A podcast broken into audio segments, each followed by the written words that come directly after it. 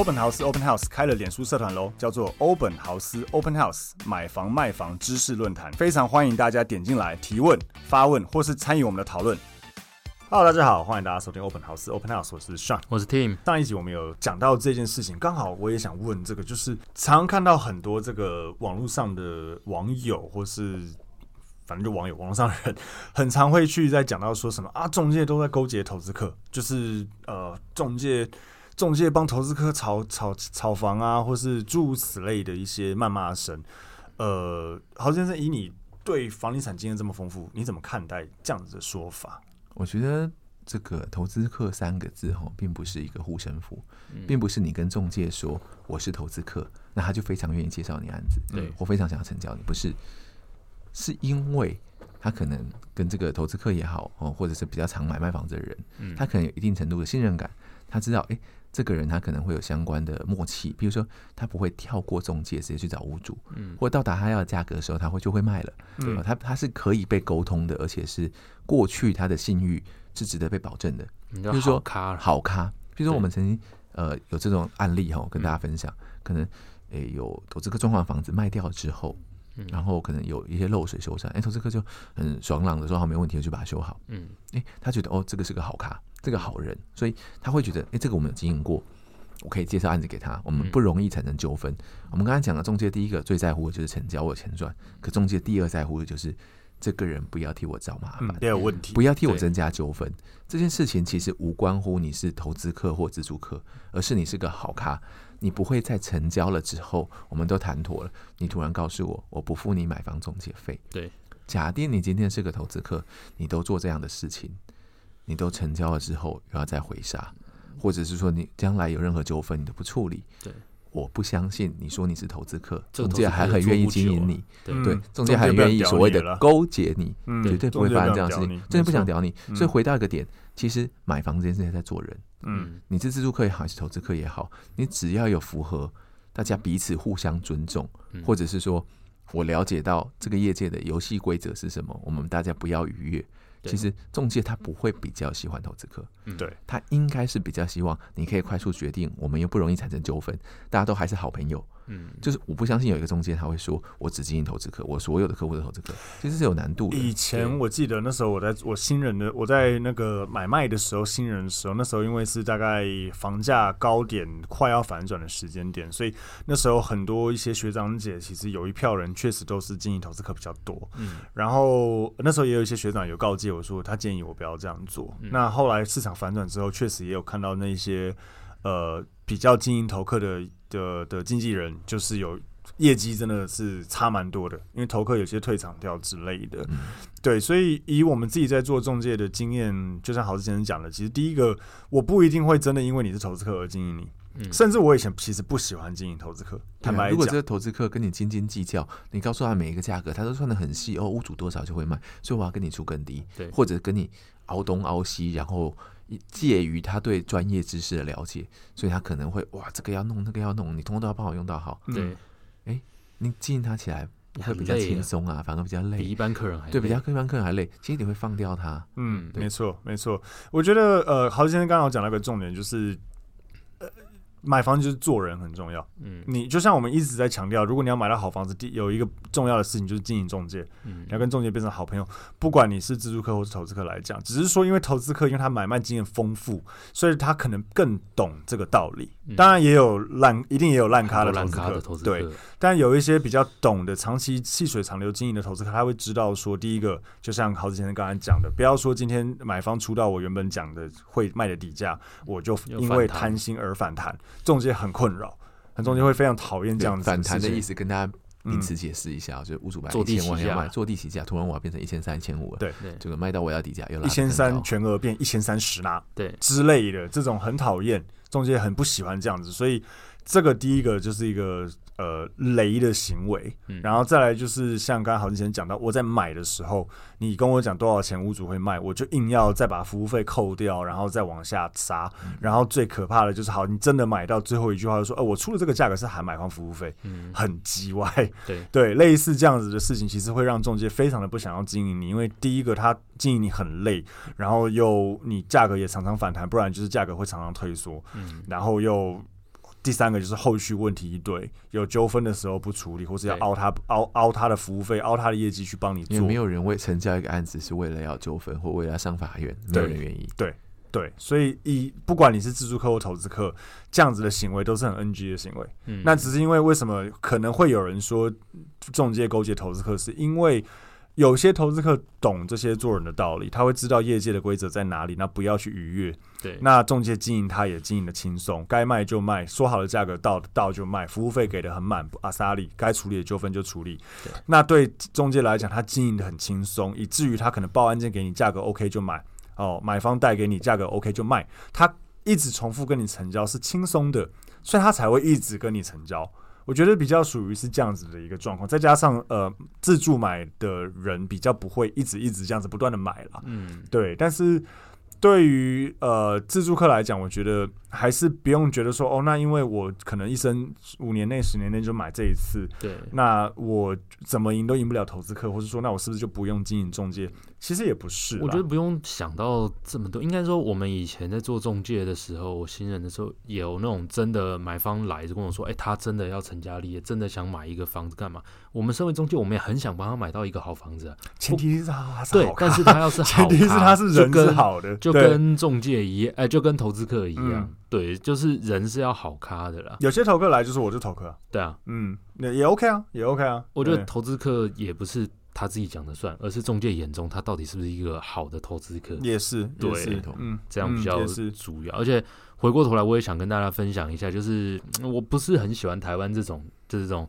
呃，就觉得什么都是人家造成的心态。嗯，我们常常看，呃，很爱看什么，呃，国家地理频道 Discovery 或 TLC，它有一些国外的那种也是投资客的节目了。讲直接一点就是这样，嗯，他们买一些法拍的房子，或买一些便宜的房子，然后怎么样装潢布置，弄得怎样，后来后来卖掉多少钱，获利多少，国外都可以这样拍成影集上节目。然后收视率很好，这在台湾的话，那在台湾就被泡到疯掉吧？你会被被国税局找去喝咖啡干嘛的？嗯、对，但就是没有，我觉得没有这个必要，因为人家有他的专业。嗯，应该说中介的专业就是成交一笔呃买卖的案件，那投资客就是看到房子有一般人看不到的价值嘛，他才会买下来去整理之后，用比较好的价格去卖掉嘛。啊，这就是投资客的专业啊！啊，你只要市场上你愿意买单，你就买单嘛；你不愿意买单，你就跳过去下一间了。嗯，这就是前面我们刚才讲，就是要放过自己。对啊，对啊，对，要放过自己。而且，而且市场市场，坦白讲，我认为也不是投资客炒起来的啦。对啊，投资客没有到那么厉害啦。对，你你说一些比较细的，譬如说一些预售屋，可能现在比较难，但那时候可能可以做，先在潜销时间先做一些价格，去把价格垫高。嗯，诸如此类这些。多多少少都有一些这样子的行为，或是这样子的事情，会把价格垫起来。但是我们讲中古屋来讲，我认为投资客的量没有大到可以把一整个区域的价格炒起来了。没有，应该应该，陶先生你怎么看？没有，这个有困难，几乎不可能吧？我们以前学经济学，供需交界的那个就成交点，然后谁决定那个叫做看不见的手，就市场，对嘛？就是市场嘛。所以这很很很很基础的经济学，有人买。就代表有人愿意接受这个价，对啊，这种事情就是这样子。对，对，那你说投资客的房子拿出来卖，就算是你知道他投资客，但是你也愿意买单，嗯、那你就这个就是一个成交价。对啊，那人家赚了他的钱，但是你也。只能 就怎么讲？只能认了吗？也不是，也不是，就这是一个市场机制。我讲另外一个好了，嗯、呃，几年前台台积电两百多块，大家不愿意买，现在四百多块也还是有人买啊。现在今天应该收六百，对啊，对对，六六六七百块啊，它一样都是一张台积电嘛。我觉得这个就跟房子是不是谁买，你一个人买就有一个人卖啊，只要双方合意就是成交，成交就是行情了。没错，没错。啊、不过还是也要提醒一下，就是如果说，因为我之前听到个故事，我想要请豪志先生。分享一下这个话题，就是我有个朋友之前买一个投资客的房子，他也知道投资客，但是他后来遇到的问题是他，因为他他短期内买卖发发生，然后价格差价差蛮大的，他然后他也不知道也会有这个问题，就是银行贷不到他的他要的金额。我觉得其实是这样哦，对，就是呃，刚刚我之前想补充说一点，其实大家应该可以呃。学习更多的不动产专业知识，在买卖房子这件事情上面，因为大家常常讲说，买卖房子就是一生中花最多的钱。嗯，那可能买一个小东西，可能几千块都会比价了，那何况是买房子？你应该有更充沛的完整知识。完整知识包含什么？包含银行贷款，嗯，银行贷款这件事情，呃，如果只是仰赖中介给你的说，哦，我们公司有配合这些窗口，你找他们贷款就可以，嗯，这可能会有一些问题问题产生。嗯、我们刚刚提到的短期移转的案子，是不是都一定贷不到比较好的成数？其实不一定，嗯，短期移转的案子其实常常也有可以贷到八成，甚至于贷到八五成的也有机会。重点就是你必须要找到那个时间点愿意放款这样类型产品的银行。嗯，大家常常讲说，诶，小套房的产品我一定只能够贷七成，其实不一定啊。我举个例来讲，现在永丰银行，他就推了一个新方案，针对十五平以下的房子可以贷款到八五成。嗯，那大家有没有针对这一块去做功课？嗯，这不是一个你不会知道的资讯，不会，对，这不是长期有在关注。那其实他们也是在打广告啊，对，这个小平数也可以再高。同样的道理，有的人说，哎，工业住宅比较不好贷，可是有的银行它针对工业住宅，它就是有比较好的贷款条件。嗯，所以呃，我们在了解贷款这件事情上面，也是增加不动产专业知识的一环。对，假定您真的很担心，说，哎呀，我买短期移转的案子，我不好贷款，那怎么做？最简单的事情，我就是押一个解约条款，签约押，我贷不到八成，贷不到成交价八成，而且是以房贷的形式贷款，我贷不到八成，无条件解约。嗯，我想。身为假设他这个投资客是比较 make sense 的，我认为他让他压这个贷款条件是非常的合理的。嗯，你买一个房子，你并不是去为难人家，对，让人家倾家荡产，就是哇，我非卖你不可。其实不会，投资客房子都应该对自己的房子有信心。对，不是你买，你别人也会接受。嗯，我让你压个八五八成的贷款条件，合理范围内，不能说什么压个九成九五成啊，压个八成啊，也是很天经地义的事情。那自然房仲端也好。或者是屋主端也好，也会尽力来做协助。了解，所以呃，还是总归，不管今天呃，你是一个投资客，或是你是一个买方，或是任何人，呃，就像郝先生刚刚讲的，买房子是人生大事，金额大概是你人生中买过最贵的东西，你不应该要呃，我我发现很奇怪的现象，就是有时候价格越高的事情，反而大家会越不在意，很奇怪，对对对，很奇怪，都这样。嗯，小东西大家会比价比价来比价去，可是到了金额。到了上千万之后，大家好像反而会觉得说啊，反正已经是有点超出他能控制的事情，嗯，所以他就不会去做功课去了解。我会觉得说，哎，业者说的就是没有错，他都会帮我搞定这一切。对，但业者不了解你本身的财务状况。我们以刚才贷款为例，假设你的房贷全部都是在缴啊，你的对不起，你的信用卡全部都在缴最低应缴。对，那在银行的观点里面。你根本就不是个好卡，对啊，他自然给你的贷款条件就会很差。你可能想说，诶，每个月我都缴啊，那是不对的。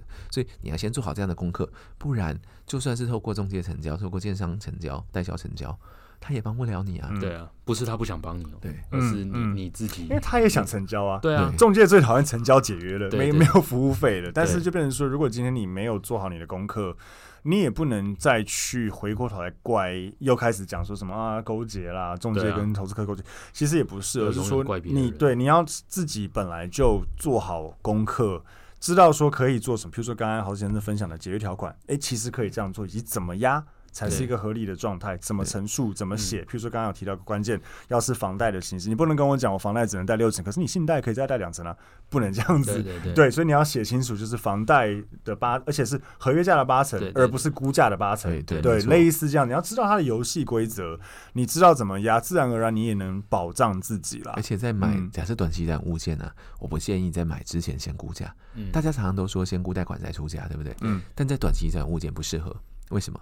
因为短期一转，你都还没有成交。